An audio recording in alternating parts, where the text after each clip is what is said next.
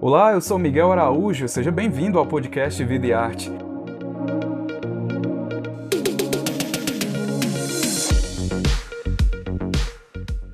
Nessa nova temporada, a gente vai conversar com diversos artistas brasileiros. Toda semana, um novo episódio vai estar disponível no seu agregador de podcast favorito. Para acompanhar o bate-papo na íntegra e mais detalhes sobre o projeto Vida e Arte Convida, assine o Povo Mais, a plataforma multi-streaming do Povo. Ah, e não vai se esquecer de acompanhar o Vida Arte nas redes sociais e nos cadernos especiais do jornal O Povo.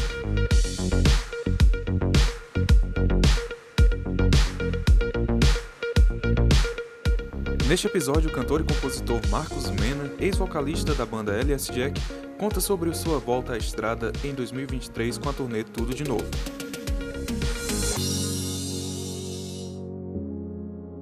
Olá, seja bem-vindo a mais uma edição do Vida e Arte Convida, o nosso quadro de entrevistas aqui do Jornal Povo com nomes de destaque na cultura brasileira. Por aqui já passaram artistas como Rafael Zulu, Marina Lima, Gustavo Mioto, Rogério Flauzino e tantos outros que você pode conferir aqui na plataforma O Povo Mais. E o convidado da vez é um nome que fez muito sucesso nos anos 2000 com a banda LS Jack, responsável por hits como Sem Radar, Carla Amanhã Não Se Sabe e Uma Carta. Eu estou falando do vocalista Marcos Mena. Pois é, o cantor está voltando à estrada com o lançamento de cinco músicas e também uma nova turnê chamada Tudo de Novo. Isso depois de trabalhos autorais em 2021 com parcerias como Marcos e Belucci, Paula Fernandes e Detonautas. Ele chega aos 30 uhum. anos de carreira com produções a pleno vapor e é com muito uhum. prazer que eu dou as boas-vindas ao Marcos para a gente falar um pouco sobre esse novo momento e também fazer esse balanço de, de, uma carreira de sucesso. Tudo bem, Marcos? Obrigado por ter aceitado o nosso convite. Seja bem-vindo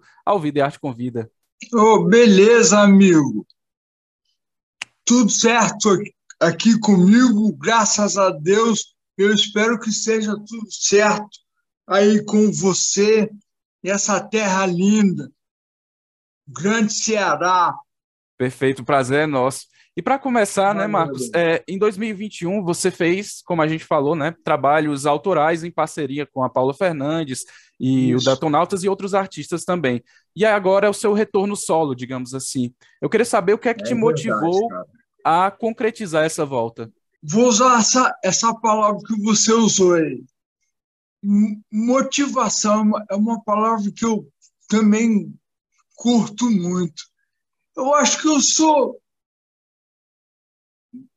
vai, movido pela energia da galera, né, cara? Eu acho que essa troca né, de energia que eu recebo enquanto eu estou num palco cantando ou enquanto as pessoas estão ouvindo composições minhas, eu acho que essa troca de energia, cara, é muito importante para mim como artista.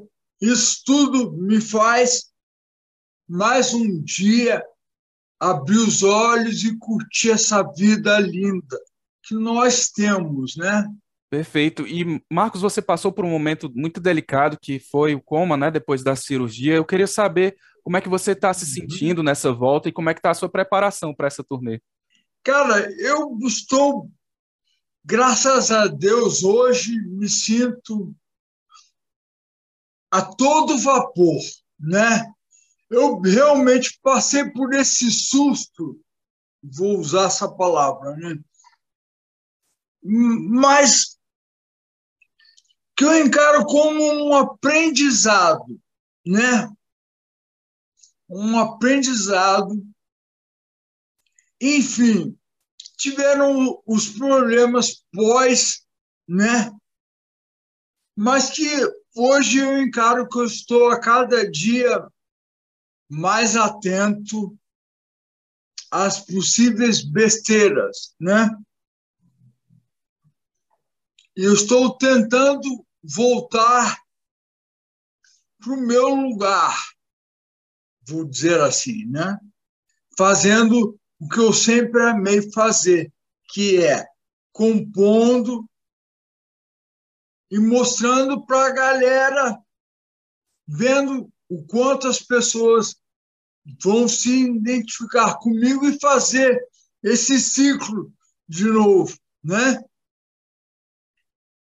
Eu estou feliz por ter conseguido passar por esse problema.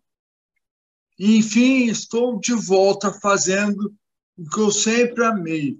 E aí, como é que está a sua preparação para esse retorno, né? Como é que você tem se, se preparado?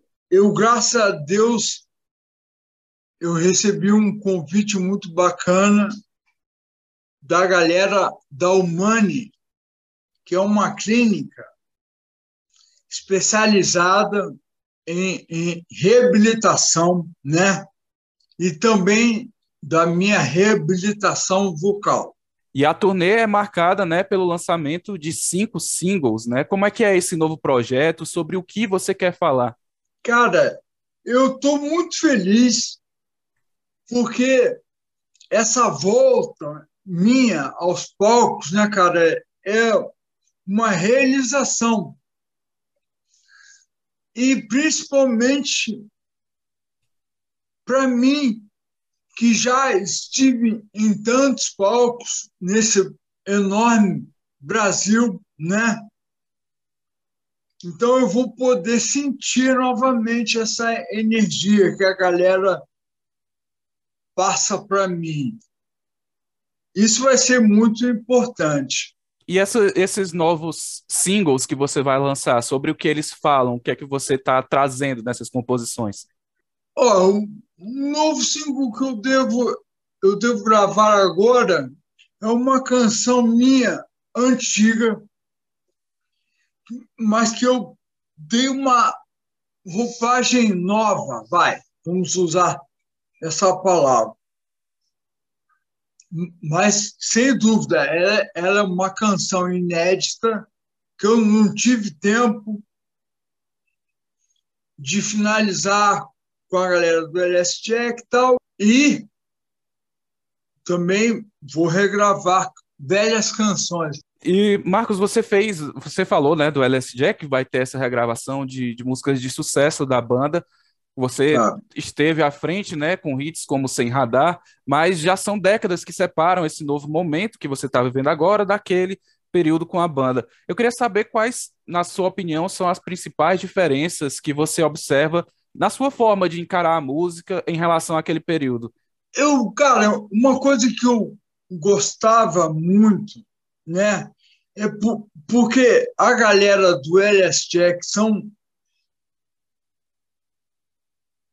são velhos amigos meus, quase de, de infância, quase, né?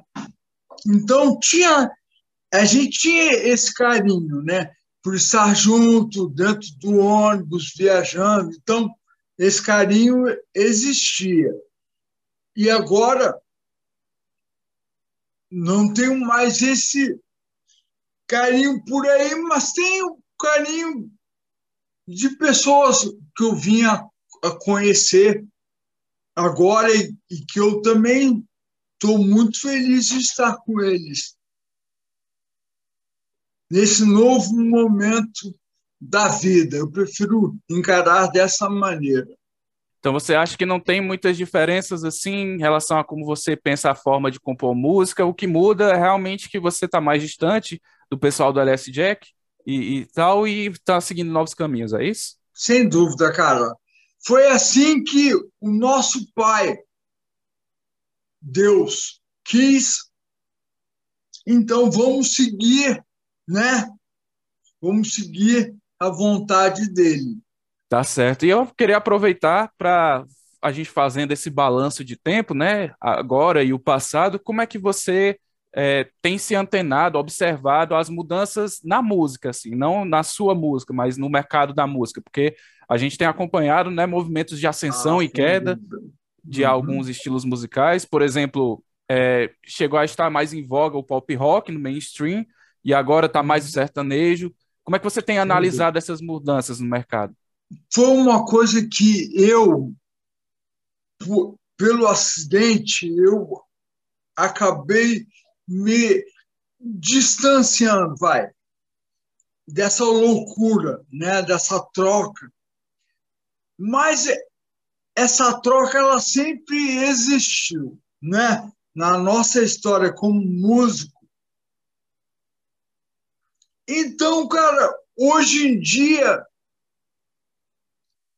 poxa, as pessoas passam a curtir música através do telefone, né? Não é mais necessário a rádio, né? A rádio, o CD, né? Já são coisas antigas, né? Coisas que na nossa época, na minha na sua, quantos anos você tem, cara? Eu tenho, eu tenho 23.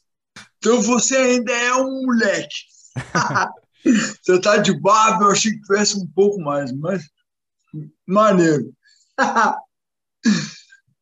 Essa loucura aconteceu, né, cara?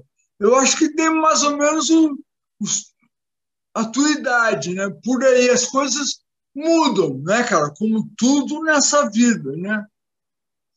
Eu era quando eu era moleque, moleque eu vou chamar de menos de 18, né? Quando eu era adolescente, vai, meu irmão comprava para ele, que ele é mais velho, né? Vários vinis, né? Então, você se liga bem, bem o que era o mundo naquela época, porra, né? A gente ouvia vinil. Eu lembro que ele, quando ele comprou, cara, o vinil do Iron Maiden, para continuar acompanhando esse bate-papo, acesse O Povo Mais, a plataforma multi-streaming do jornal O Povo. O link de acesso está na descrição desse episódio. Até a próxima!